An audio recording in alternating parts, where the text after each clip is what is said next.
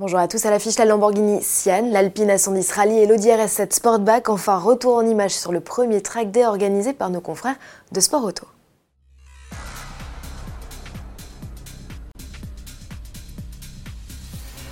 La surprise Lamborghini du salon de Francfort 2019 se nomme Sian, son nom signifie éclair dans un dialecte de Bologne.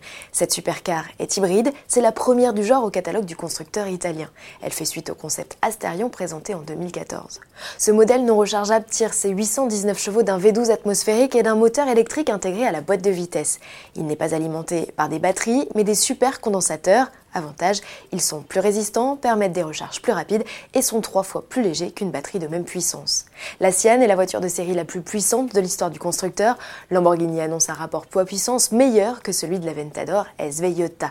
C'est aussi celle qui accélère le plus fort, comptez moins de 2 secondes 8 pour passer de 0 à 100 km/h. Le constructeur lancera ce modèle sous la forme d'une série limitée à 63 exemplaires, référence à l'année de naissance du constructeur. Ce n'est pas le seul clin d'œil fait au passé. Certains éléments de style font référence aux productions du constructeur Autoro dans les années 70-80 et notamment la Countach dessinée par le talentueux Marcelo Gandini. Alpine fait officiellement son retour en rallye, un retour aux sources pour la marque diepoise qui a brillé dans cette discipline par le passé. Elle a notamment conquis le titre mondial en 73. La nouvelle A110 Rallye a été conçue et mise au point par Signatech, déjà en charge des versions Cup et GT4 de la berlinette. Toutes partagent le même châssis en aluminium et le 4 cylindres 1 litre 8 turbo de la version de série. Comme sur la 110 GT4, il développe ici plus de 300 chevaux et fait équipe avec une boîte de vitesse séquentielle à 6 rapports. Côté équipement, la 110 Rallye reçoit des suspensions 3 voies butées hydraulique et de nouveaux freins Brembo. Alpine annonce son arrivée sur les spéciales en 2020. Le modèle sera proposé dans les prochaines semaines à la réservation, tarif 150 000 euros hors taxe. Avis aux curieux, elle est à découvrir de visu au cœur du parc d'assistance du rallye Mont-Blanc-Morzine jusqu'au 7 septembre. Il va y avoir du sport chez Audi au salon de Francfort. La RS6 à vente ne sera pas la seule nouveauté vitaminée présentée dans un tweet présentant le plan de son stand. La firme Osano a officialisé la présence de la RS7 Sportback.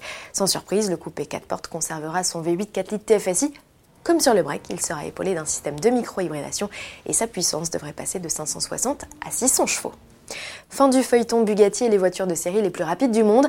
Après avoir atteint la vitesse folle de plus de 490 km/h, le constructeur annonce qu'il se retire de la compétition. Le patron, Stéphane Winkelmann, préfère se concentrer sur d'autres projets, sans plus de précision. Prochaine étape pour la firme, la présentation de la plus radicale de ces chirons, dont le prototype de développement a signé le record de vitesse.